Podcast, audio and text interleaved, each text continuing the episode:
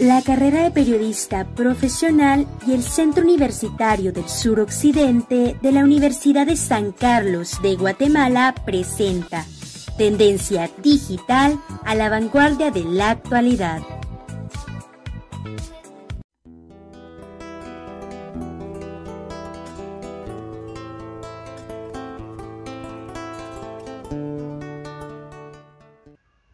Causados en la economía informal por la pandemia COVID-19. Nadie pensó que el mundo podía detenerse de golpe, y esto ha dejado a su paso una serie de complicaciones en la economía internacional. Peor aún, en países como el nuestro, donde ha salido a la luz un estado frágil y casi inexistente. La crisis actual que enfrenta no solo Guatemala, sino el mundo entero ante este peligroso virus ha cobrado la vida de muchas personas.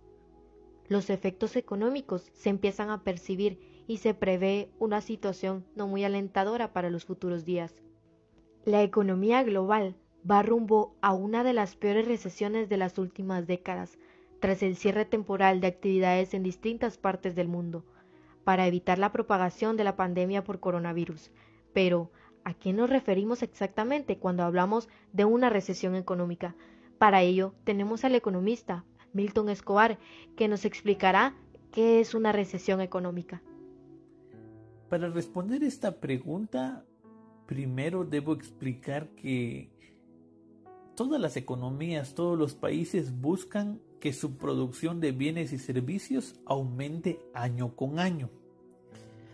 En Guatemala, por ejemplo, el Banco de Guatemala es el que da el reporte de si una economía creció durante el año anterior, porque la idea es producir cada vez más. En países donde las estadísticas se llevan de una manera más actualizada como Estados Unidos y los países de Europa, ahí miden la economía trimestralmente y, van verificando si la economía de un trimestre creció con relación al trimestre anterior. Entonces lo que sucede es que cuando en dos trimestres consecutivos la producción de bienes y servicios disminuye, se dice que estamos ante una recesión. Ese es uno de los criterios que más se utiliza. Y, y, eso es lo que ha ocurrido por la pandemia. Hay países desarrollados y no desarrollados cuya producción ha disminuido ya por más de dos trimestres debido principalmente a las restricciones, a las cuarentenas que se han impuesto, donde la gente no ha salido de sus casas, no ha utilizado sus vehículos para movilizarse, no ha ido a restaurantes, a centros turísticos, con lo cual el consumo ha disminuido. Por lo tanto, hay empresas que han cerrado debido a que ya no están vendiendo lo que antes vendían y están despidiendo a empleados o despidieron a empleados, lo cual aumenta el desempleo. Entonces, todo eso es lo que significa una recesión económica. Si la disminución en el Producto Interno Bruto, que así se llama a la producción de bienes y servicios de un país, si esa disminución continúa, eso nos puede llevar a una depresión cuando ya tarda uno o más años eh, la disminución de la actividad económica. Esperamos que no sea así, sino que las economías se vayan recuperando, vayan volviendo a la normalidad, siempre con las medidas sanitarias para evitar eh, otras olas de contagio. Normalmente se habla de una recesión cuando baja el crecimiento económico durante dos trimestres seguidos. Y para saber más de ello, entonces, ¿Estamos en una recesión global?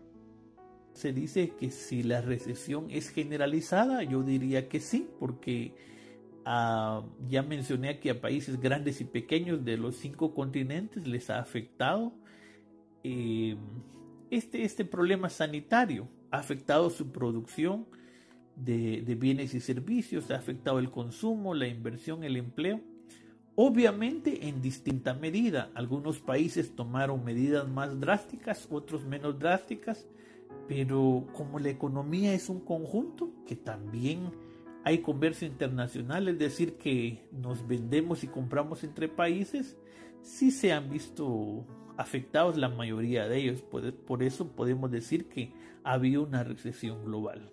En tiempos normales, la economía de un país crece en la medida que aumenta la producción de bienes y servicios. Las personas tienen suficiente dinero para consumir y las empresas tienen la capacidad de responder a esa demanda. Pero cuando ese motor no funciona bien, el Producto Interno Bruto, PIB, se estanca o cae. Por lo tanto, ¿en qué afecta la recesión global durante la actual pandemia? ¿Y cómo puede sobrellevarse? Vean, todos hemos salido perjudicados, pero unos más que otros. Así como hay diferencia entre países, también hay diferencia entre personas. Hay gente que tiene una posición económica privilegiada, hay gente que vive día a día. Hubo personas que siguieron trabajando desde sus hogares, recibiendo su salario. Hubo personas que tuvieron que dejar de vender, eran vendedores informales y ellos comían con lo que vendían cada día, ¿no?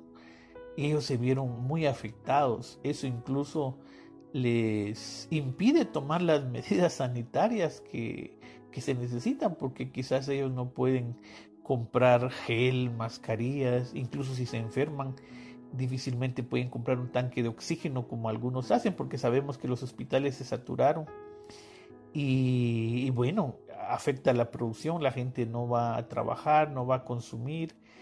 Entonces hay, hay muchos perjuicios ¿no? que se dan debido a esta situación.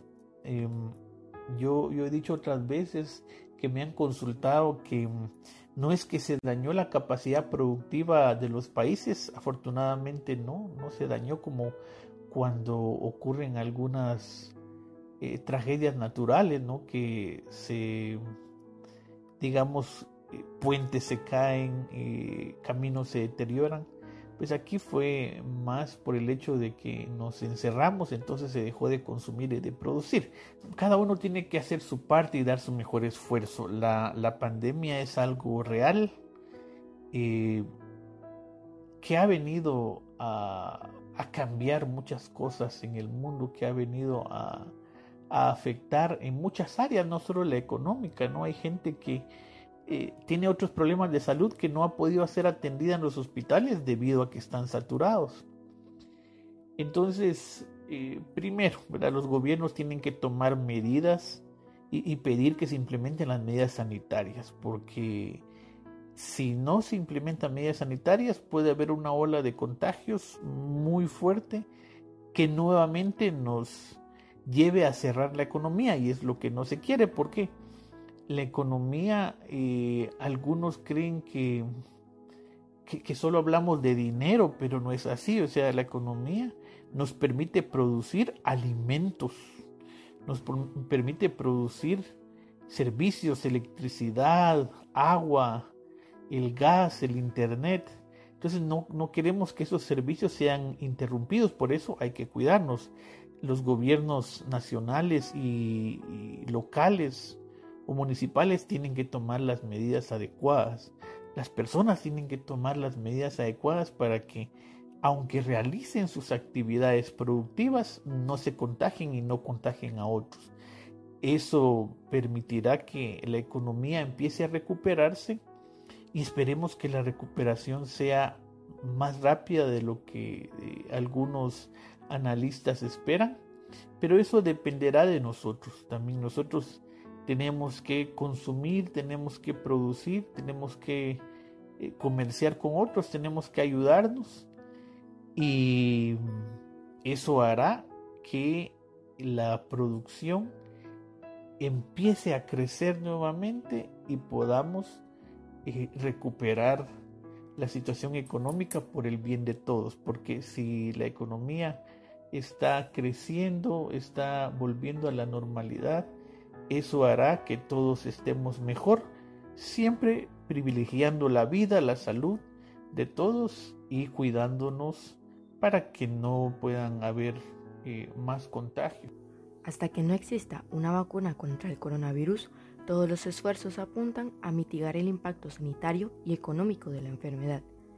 Los bancos han disminuido las tasas de interés para que el costo de pedir dinero prestado sea lo más bajo posible. Para Guatemala, mejorar la economía es todo un reto, ya que gran parte de su población depende del comercio informal, es decir, sin garantías ni protecciones laborales. Este sector depende directamente del trabajo de cada día para obtener ingresos.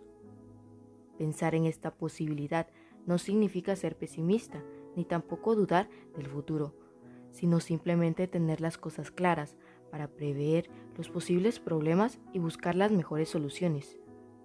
El COVID-19 sigue devastando vidas y medios de subsistencia, golpeando con más fuerza a los vulnerables. Para hablar más a profundidad del comercio informal en Suchitepeques está Omar Méndez, miembro de la Junta Directiva de la Cámara de Comercio, y nos explicará cómo ha afectado al sector informal la actual pandemia. Bueno, el sector informal es eh, uno de los más golpeados con la pandemia. Eh, recordemos que según estudios de varias instituciones y del Ministerio de Trabajo también, el 70.2% de la población activa eh, trabaja en el sector informal. O sea, quiere decir que 7 de cada 10 personas que están en edad de trabajar están en ese sector. Eh, eso nos da la, pauta a que muchos de ellos pasaron grandes penurias durante el, el, momento de la pandemia, principalmente cuando estaban los horarios de queda, de toque de queda bastante largos. Y hay que mencionar que, por ejemplo, dentro de este 70.2% de personas eh, económicamente activas, como se le llama, y que están en este sector, eh, muchos de ellos, eso sí, no lo podemos valorar porque eh, habría que hacer investigaciones mucho más profundas, pero muchos de ellos tienen una economía informal de supervivencia o de sobrevivencia, porque son personas que de repente, les pongo un ejemplo, una señora que vende dulces y que de repente genera 40 quetzales de ganancia al día. Si lo ponemos a que eso gana eh, en una semana, está ganando ¿qué? 280 quetzales a la semana, sumémoslo, multipliquémoslo por 4 y quizá tengamos 1120, si no me falla ahorita la, la memoria. Eh, en el tema este contable y con 1120 con 5 o 6 niños de, detrás de, ese sueldo, o sea, pasa a ser un, eh, ingreso realmente eh, de sobrevivencia, no, no se le puede dar lo mínimo a la familia, o sea, realmente es gente que sufre mucho. Sabemos que el sector informal ha sido el más afectado por la pandemia, pero como organización empresarial que lidera la defensa, representación y promoción del comercio, coméntenos las medidas que se han tomado para la reactivación económica. Nosotros lo que hemos hecho es capacitar a nuestra gente, o sea, a nuestros afiliados, a nuestros socios, eh, con temas eh, de reactivación económica, de mercadeo o de marketing digital, eh, de bioseguridad, ahora que hubo reapertura, ventas, neuromarketing, varias capacitaciones para que puedan competir en este nuevo eh, mundo, en esta nueva modalidad. Eso desde el sector eh, cámara. Por último, háblenos acerca de las actividades que pueda realizar la población del comercio informal para ayudar a la reactivación económica. Ahora, con el tema del grupo que está por eh, sobrevivencia, ahí sí es difícil y tendría que tener cierto apoyo también del, del Ministerio de Trabajo y del Estado como tal, porque o, sea, una señora que vende 40, 50 quetzales al día, que apenas le puede dar de, comer a sus 6, 5 hijos, eh, posiblemente no, no, pase de, si es que tiene teléfono, no pase de un eh, teléfono sencillo, ¿no? Análogo. No le podemos pedir que, que, tenga una fanpage y que ofrezca sus productos. Entonces, para ese sector sí es bien difícil el tema de apoyarlos uno, porque no están debidamente focalizados. Y, eso nos, nos quedó claro cuando el gobierno dijo, bueno, necesitamos listas de parte de las comunas, o sea, de las municipalidades, para agregarlos en el tema del famoso bono familia. Y hay una desinformación tal que casi ninguna municipalidad tiene registrados quienes están en el comercio informal. O sea, a ese nivel estamos. Y como no están ni registrados, ni sabemos cómo ubicarlos, aunque los encontremos en cualquier esquina eh, haciendo alguna actividad para sobrevivir, eh, y no tienen ellos para herramientas de trabajo, para ellos sí es muy difícil el tema de, la reactivación económica eh, y tendría que ser una influencia enorme el Estado en llegar a ellos, en capacitarles, en apoyarlos con programas anexos para nutrición, de alimentación. Mantener la actividad económica y el empleo para asegurar los medios de vida mientras se salvaguarda la salud pública seguirá siendo un dilema político mientras no se disponga de un tratamiento y una vacuna contra el virus a escala. El gobierno tiene que ponderar los beneficios y pérdidas entre los impactos negativos impuestos por las restricciones a las actividades económicas y el exponer a su población a un virus para el que no hay vacuna, no hay un tratamiento claro y capacidad limitada para probar, rastrear y atender.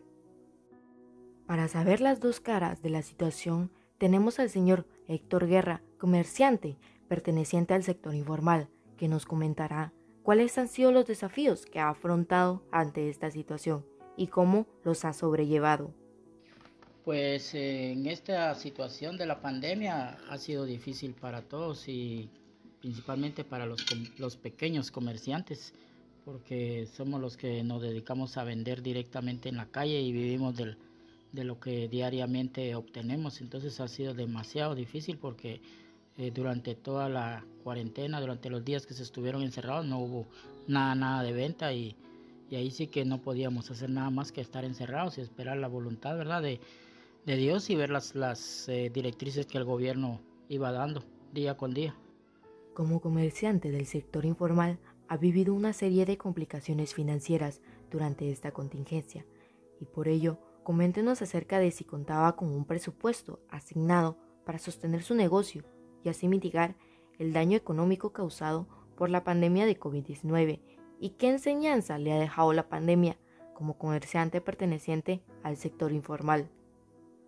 Realmente eh, en lo personal no, y yo creo que la mayor parte de los pequeños eh, comerciantes no cuentan con un presupuesto porque ellos viven al día, inclusive en, ocasiones se tiene que llegar a pedir créditos con los proveedores y si ellos eh, no nos proveen de mercancías que se puedan vender fácilmente, nosotros pues estamos parados, entonces creo que presupuesto no hay.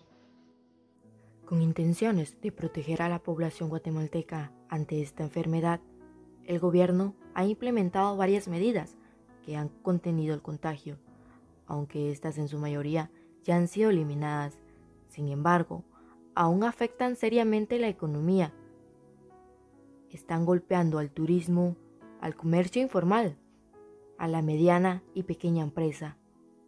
No obstante, algunos siguen produciendo y trabajando Tal es el caso de los grandes restaurantes, algunas empresas con franquicias extranjeras y otros comercios, quizá no con las mismas ganancias. Entonces, se calcula que el porcentaje de desempleo va en aumento.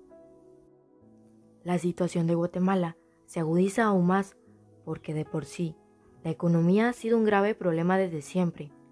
La mayoría de guatemaltecos apenas logra cubrir las necesidades básicas según las estadísticas, la pobreza alcanza aproximadamente un 60% y la extrema pobreza un 24%.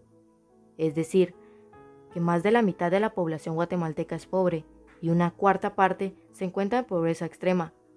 Se calcula que estos porcentajes aumentarán debido a la crisis provocada por la pandemia. La amenaza del coronavirus podría durar dos años y la economía se dispara con base en señales, si se tiene una vacuna y la claridad de que la gente puede comenzar a tomar conciencia, empieza la reactivación. Pero la realidad que proporciona el área de salud es muy preocupante.